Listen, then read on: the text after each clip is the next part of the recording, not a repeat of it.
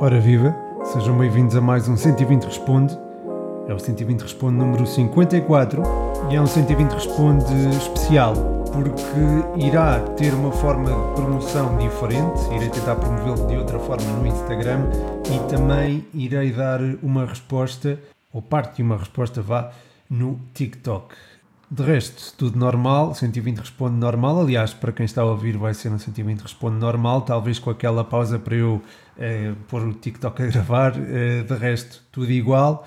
Um, e isto acontece, esta mudança acontece porque eu também quero dar um passo em frente no projeto. Já dei com o Patreon e agradeço imenso a todos aqueles que têm apoiado. Um, ganhei mais um patrono a semana passada e agradeço imenso. Uh, não sei se ele quer se divulgar, portanto não menciono, mas agradeço imenso. Mas quero dar um passo em frente também nas redes sociais. E no TikTok as coisas têm corrido muitíssimo bem, no Instagram elas estão estagnadas já há bastante tempo. E quando digo estagnado falo em números, enfim, que não, que não são aqueles aos quais eu dou primazia, tipo o número de likes e o número de seguidores não são propriamente aquilo pelo qual eu me guio sempre, mas desta vez eu acho que tenho mesmo que olhar para eles e tenho que também fazê-los crescer e vai haver uma procura por isso mesmo, daí também esta mudança. De qualquer forma, a comunidade que existe à volta de 120 é excelente, continua a ser fantástica e, sobre isso eu só tenho que, que agradecer.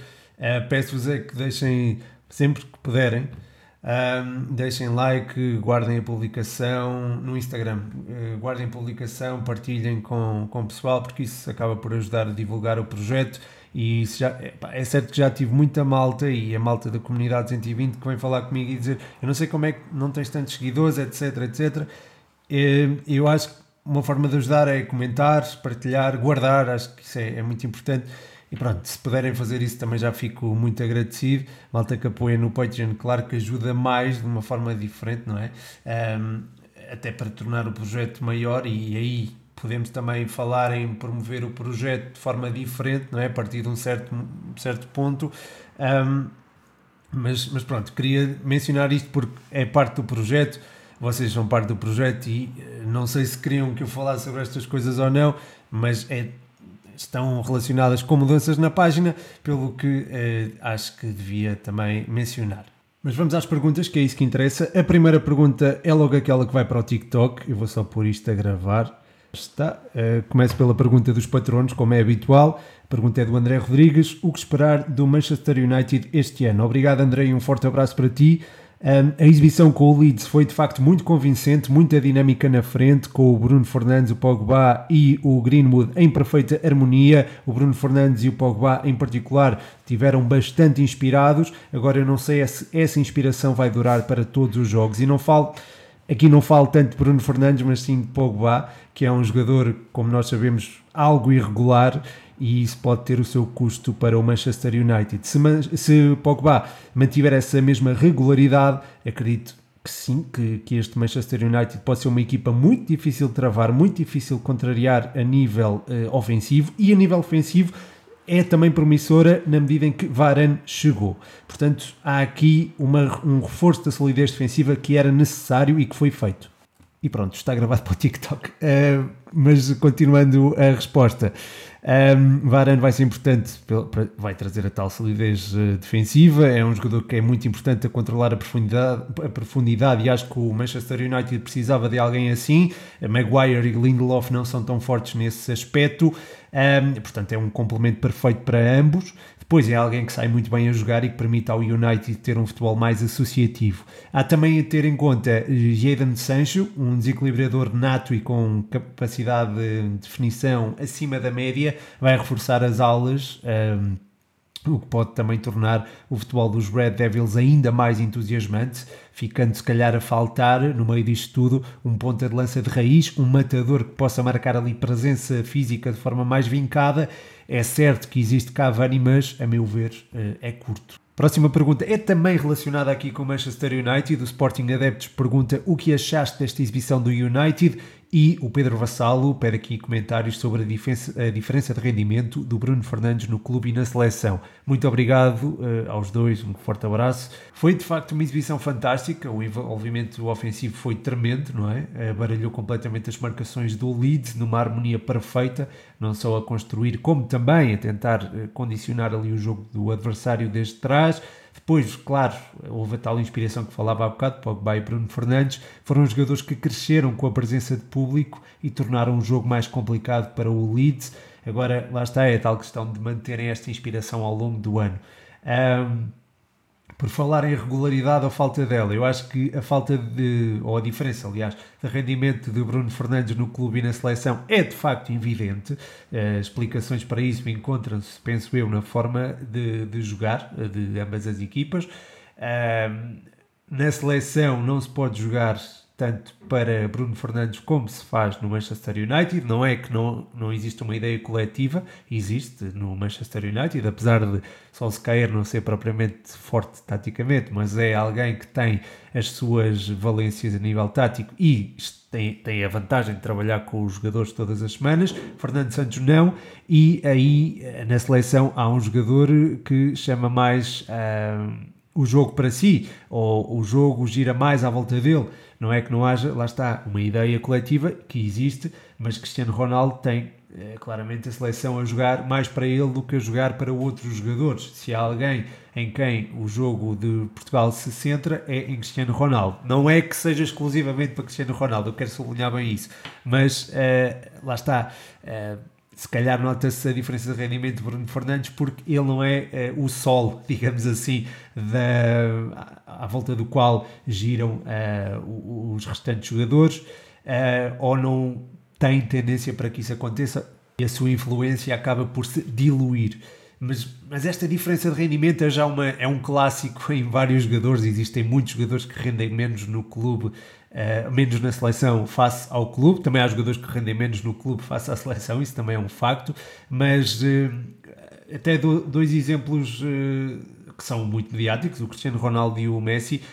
são dois jogadores que o Messi acho que nunca atingiu o nível que atingiu no Barça ao serviço da seleção.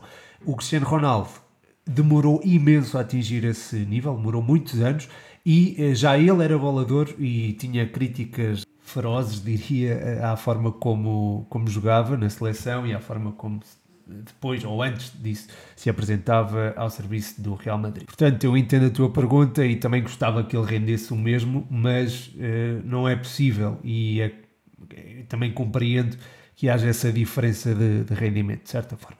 A seguir tenho perguntas sobre a minha briosa. Uh, o João Mascote pede a análise ao jogo e pergunta aqui que reforços ainda precisamos para sermos uh, candidatos à subida. E o Miguel Diniz Gonçalves pergunta o que achaste da exibição da Académica e do jogo Braga Sporting. Muito obrigado, João Mascote, muito obrigado, Miguel Diniz Gonçalves, um forte abraço para vocês. Eu acho que, que a primeira parte académica foi promissora. Houve ali períodos de algum domínio sobre o Varzim, com o Touro a ter um papel fundamental, fazendo uso de movimentos de ruptura que colocavam a Briosa literalmente na área contrária, depois o João Carlos, uh, apesar de ter falhado várias oportunidades, e eu compreendo as críticas, uh, foi alguém que, a meu ver, contribuiu para o domínio da académica, movimentando-se ao longo da linha defensiva contrária, de forma a abrir espaços que foram efetivamente aproveitados. Na segunda parte houve uma quebra de intensidade que acaba por ser normal nestas alturas do campeonato. O Varzim veio para cima, engoliu, entre aspas, o nosso meio campo e o 1-0 acaba até por ser contra a corrente. Eh, logo depois o Varzim empatou e a coisa tornou-se ainda mais difícil de gerir, com várias bolas na área da, da Briosa, mas o resultado não passou do empate. Quanto a reforços, Acho que a académica precisa de um central, isto é algo urgente, eu acho que é algo urgente mesmo. Ainda não existe segurança lá atrás. Depois, nas alas, parece-me existir um período de adaptação, estamos em pleno período de adaptação, mas creio que irá eventualmente uh, ser. Uh, não iremos precisar de, de laterais no futuro, porque acho que o João Pedro e o João Lucas vão dar boa conta do recado. Depois, no, no banco, temos também boas soluções Um, na frente acho que estamos bem servidos, o João Carlos tem demonstrado ser digno do lugar e há sempre Fábio Fortes e Dani que podem fazer a posição. Nas alas ofensivas temos várias soluções, Traquina, Fatai, João Mário, até o Toro, portanto estamos, estamos bem servidos. Quanto ao Braga Sporting, uh, pergunta aqui do Miguel, foi um jogo rasgadinho, e acho que o meio-campo foi fundamental para que o jogo se inclinasse para um dos lados. Primeiro para o lado do Sporting, depois para o lado do Braga. O Palhinha e o Mateus Nunes encheram o campo, contribuíram para a vitória do Sporting de forma significativa. Durante esse período em que eles dominaram o meio-campo, o Sporting esteve em cima do Braga. Depois, a entrada do André Horta veio dar a mobilidade de que o Braga precisava no corredor central e isso, juntamente juntamente com a expulsão do Mateus Reis, fez com que crescessem no encontro e exercessem aquela pressão final. Chegaram mesmo a marcar pelo Abel Ruiz, mas não passaram daí. De qualquer forma, fica ali uma, um bons indicadores do Braga eh, após a entrada do André Horta. De seguida, o Diogo Pires pergunta qual achas que será o melhor marcador da Liga fora dos três grandes. Obrigado, Diogo, e um forte abraço para ti.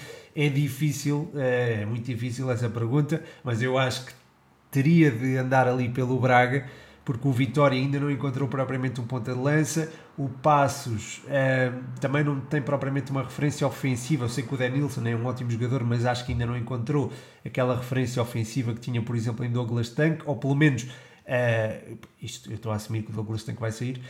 Um, portanto, acho que o passo também é difícil. O Santa Clara tem Carlos Júnior, que marca muito, mas uh, não sei se para, para acompanhar os números de jogadores como o Abel Ruiz o Mário Gonzalez ou mesmo o Ricardo Horta. Portanto, acho que vai andar entre estes três um, o, o, melhor marcador da Primeira Liga, fora os três grandes. Mas boa pergunta, Diogo, e obrigado por ela. Forte abraço. A seguir, o Pedro Vassal deixa aqui mais uma pergunta. Um, Benfica, Porto ou Sporting, qual dos três está a apresentar melhor futebol? E o Eduardo Andrade pergunta o que já deu para entender dos três grandes. Um forte abraço, Eduardo, ou Pedro já dei, um forte abraço para ti, Eduardo. Um, bem, o que é que já deu para, para entender? Uh, deu para entender que há uma transição no Benfica. Eu acho que o 3-4-3 é um, um, modelo que está eh, a partir do qual o Benfica irá uh, apresentar-se na maior parte das vezes, nos jogos fora, nos jogos grandes e uh, nas Champions. Depois, contra, em casa, contra equipas teoricamente mais acessíveis, irá apresentar, acredito, 4-4-2. Quanto ao Porto, há uma dinâmica muito interessante na frente entre o Taremi e o Tony Martinez e acho que essa é, é, algo, é, isso é algo a ressalvar. Acho que vai dar muito espetáculo ao jogo e acho que os jogos do Futebol Clube do Porto poderão ser entusiasmantes também pela dinâmica dessa dupla. Quanto ao Sporting, e vou abordar isto muito superficialmente, que é para também não atingir uh, os 30 minutos, ou pelo menos ficar ali nos 25, 30 minutos. Um, quanto ao Sporting, há aqui uma clara, clara continuidade, processo de continuidade do modelo de jogo de Ruben Amorim. Um, não vejo muitas nuances diferentes do Sporting do ano passado, continua a ser uma equipa relativamente previsível, mas muito difícil de anular, e eu acho que isso é de realçar. Uh, temos visto uma mudança de, de, jogadores nos corredores laterais e a equipa não se ressente. Portanto, temos aqui uh, em vista um Sporting com muita maturidade competitiva e com capacidade para lutar pelo título até ao fim e, quem sabe, revalidá-lo. Quanto à pergunta relativamente a qual dos três está a apresentar melhor futebol, é, isso é sempre subjetivo, não é? A nota artística é sempre uma coisa muito subjetiva. Acho que Benfica e Porto têm sido mais entusiasmantes do que propriamente o Sporting, mas uh, o próprio Sporting tem momentos de magia através de lances eh, de inspiração individual que também tornam o jogo uh, agradável de se ver.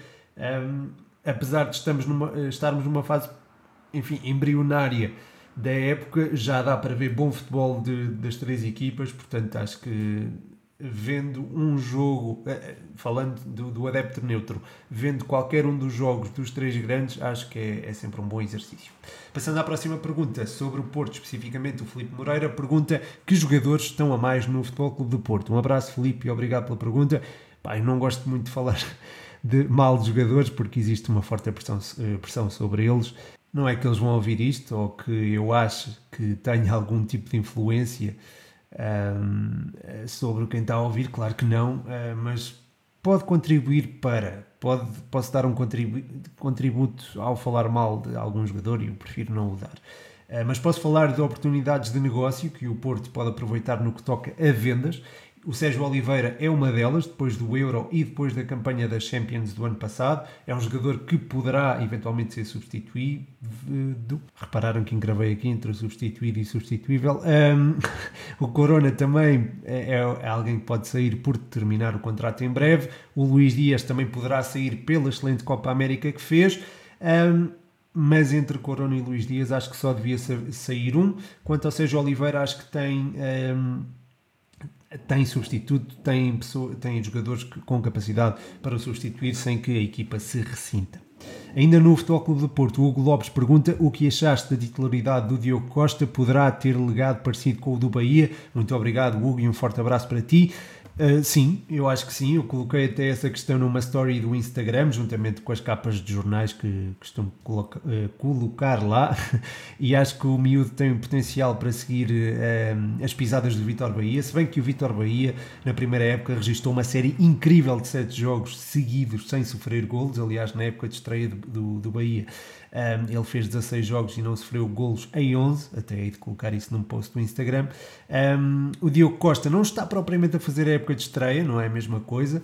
Hoje uh, os miúdos têm melhores condições para se afirmar, podendo fazer aquela transição de futebol um, júnior para o futebol sénior de forma mais suave com jogos da Taça e da Taça da Liga antes dos da Primeira Liga, mas isso, claro, não retira mérito ao Diogo, que pode, de facto, uh, seguir as pisadas do, do, do Vitor Bahia, até porque é um, um, guarda-redes com uma noção posicional muito, muito apurada, é, é bom a sair dos esportes, entre os esportes também é, é, é, forte, é alguém que tecnicamente também é, também é bom.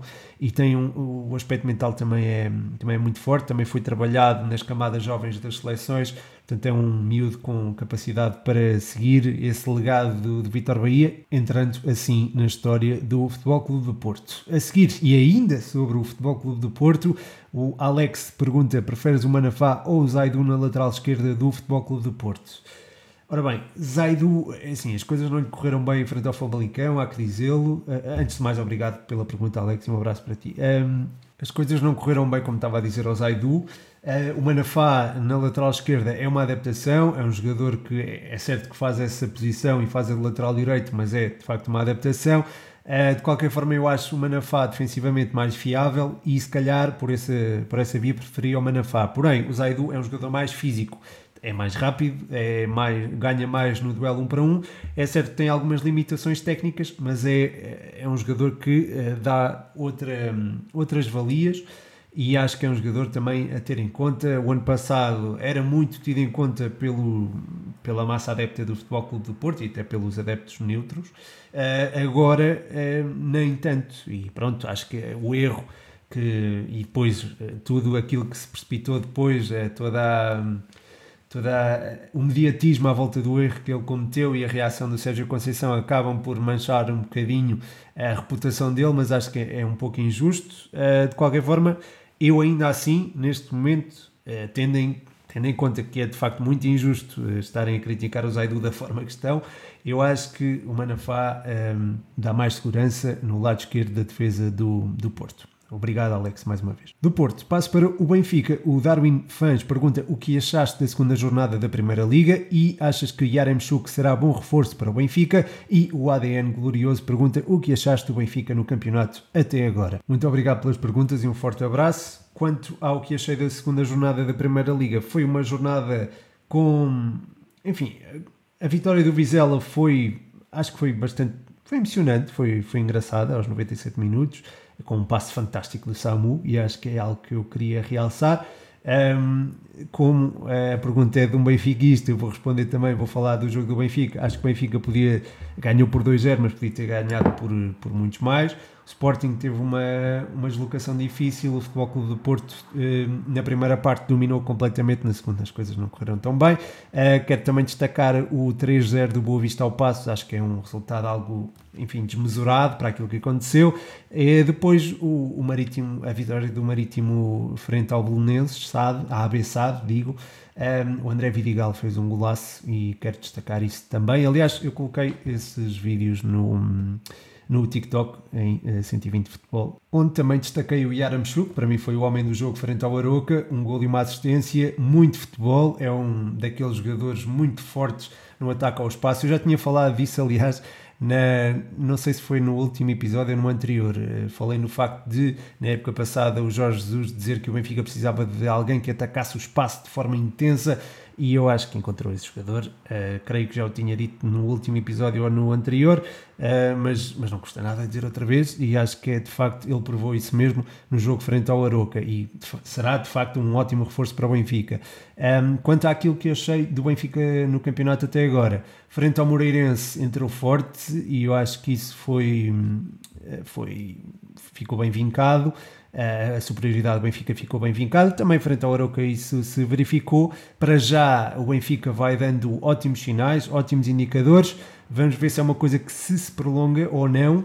Eu acho que nas duas primeiras jornadas do campeonato, ou melhor, na primeira jornada do campeonato frente ao Famalicão, o Benfica já tinha dado uma boa resposta, isto o ano passado. Um, depois um, aconteceu a lesão do André Almeida e eu acho que foi a partir daí que as coisas começaram a não correr bem.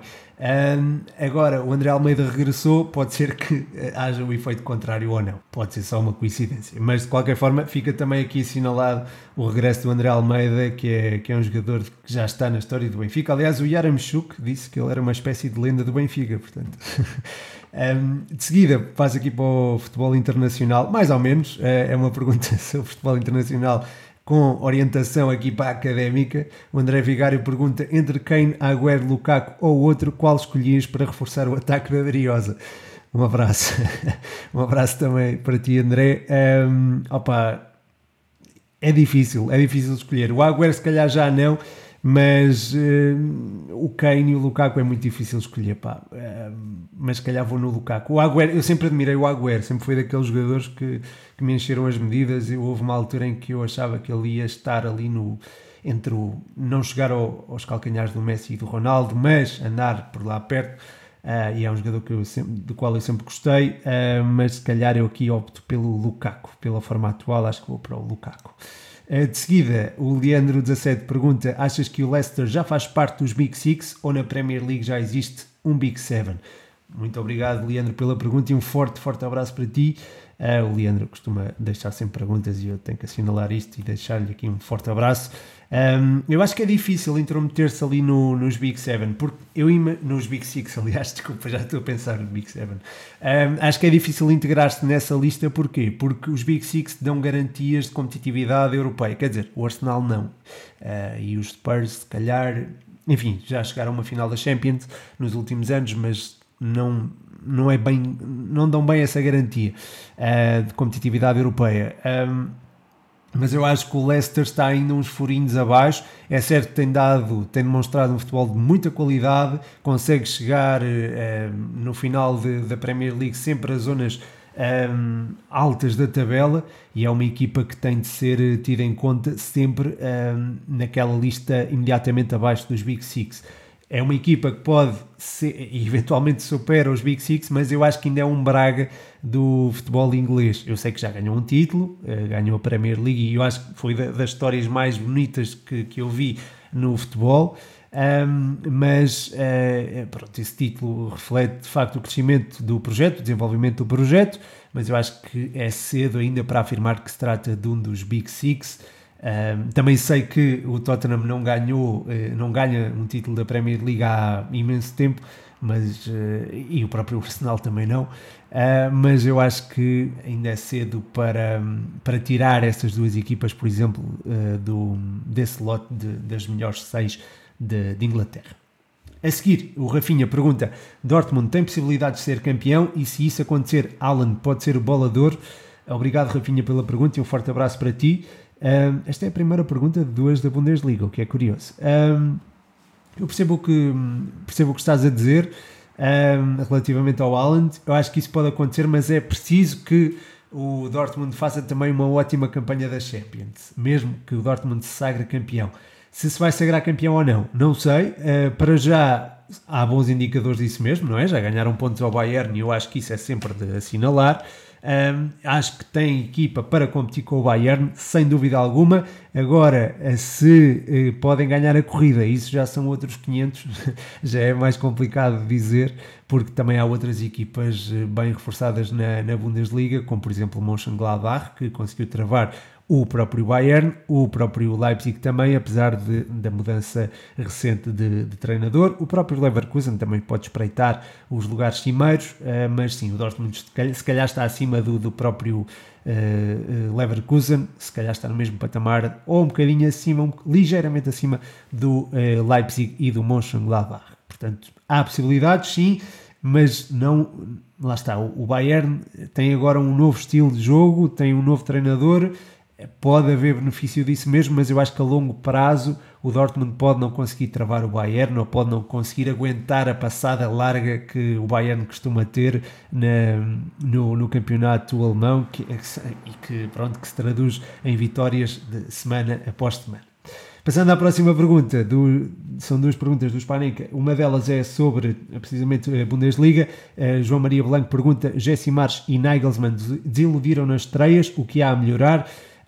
Um abraço, João. Uh, obrigado. Eu percebo o que dizes. Uh, era esperado que o Leipzig e o Bayern ganhassem as partidas que disputaram, mas a verdade é que quando há uma mudança de comando técnico e uma mudança de ideias, como é o caso, é normal que, mesmo após a pré-época, a equipa não apresente o máximo rendimento e acho que é isso que explica o empate do Bayern e a derrota do Leipzig. Portanto, acho que são consequências naturais, é, é, são dores de crescimento, digamos assim, de uma ideia de jogo que ainda está a ser implementada, ou duas, neste caso são duas ideias de jogo que está, estão a ser implementadas. No caso do Leipzig, até acho que é, não é tanto uma ideia que está a ser implementada, mas sim outra ideia que está a deixar de ser. Um, está está a ser destilada dos seus jogadores, digamos desta forma. O Rodrigo Canhoto pergunta: a Abraham na Roma vai dar certo? Obrigado, Rodrigo, pela pergunta e um forte abraço. O Tammy Abraham é um miúdo com enorme potencial e acho que está na altura de dar este passo competitivo em frente, tornar-se na referência ofensiva que ainda não estava preparado para ser, e eu acho que caiu-lhe muito em cima essa pressão, ter que ser o homem-gol do Chelsea não conseguiu ser um, ehm, verdadeiramente, é certo que marcou alguns golos, mas nunca conseguiu ser a referência ofensiva.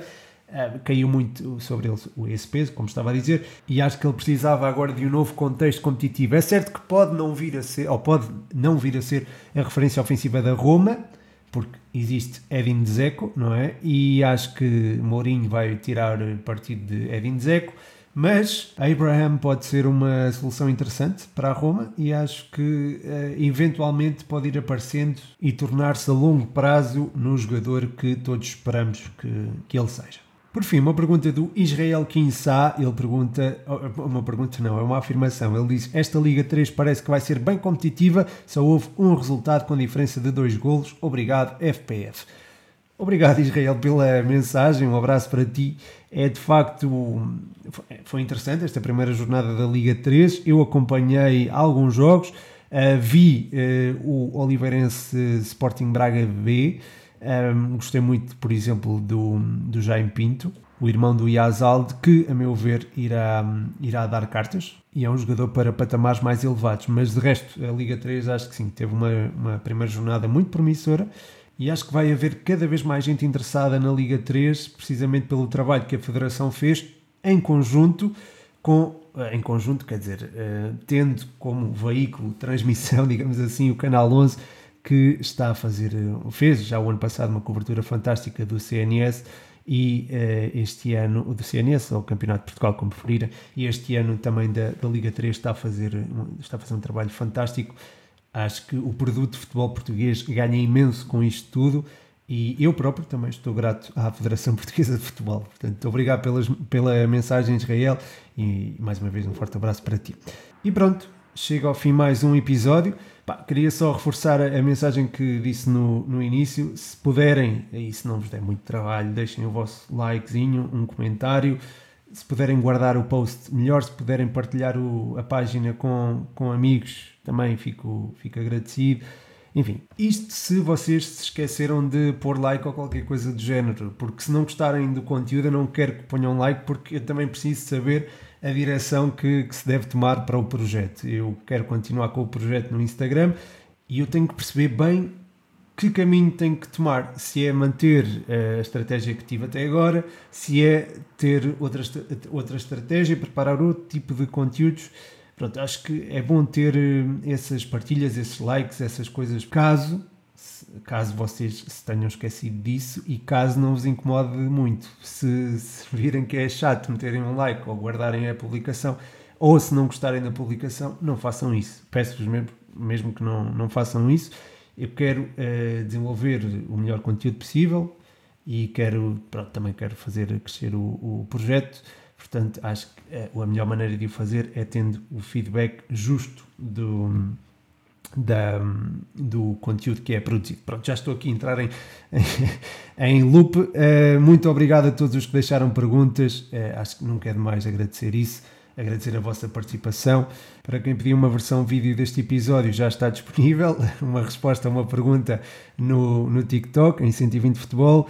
Não só a resposta a essa pergunta, como muitas, muitas outras coisas. Tenho deixado lá bastante conteúdo no TikTok Uh, pronto, se puderem passar lá também, vejam se gostam, deem-me o vosso feedback também. E pronto, agora sim, uh, chega ao fim mais um episódio. Um forte abraço para vocês. O meu nome é Pedro Machado e este foi mais um 120 Responde.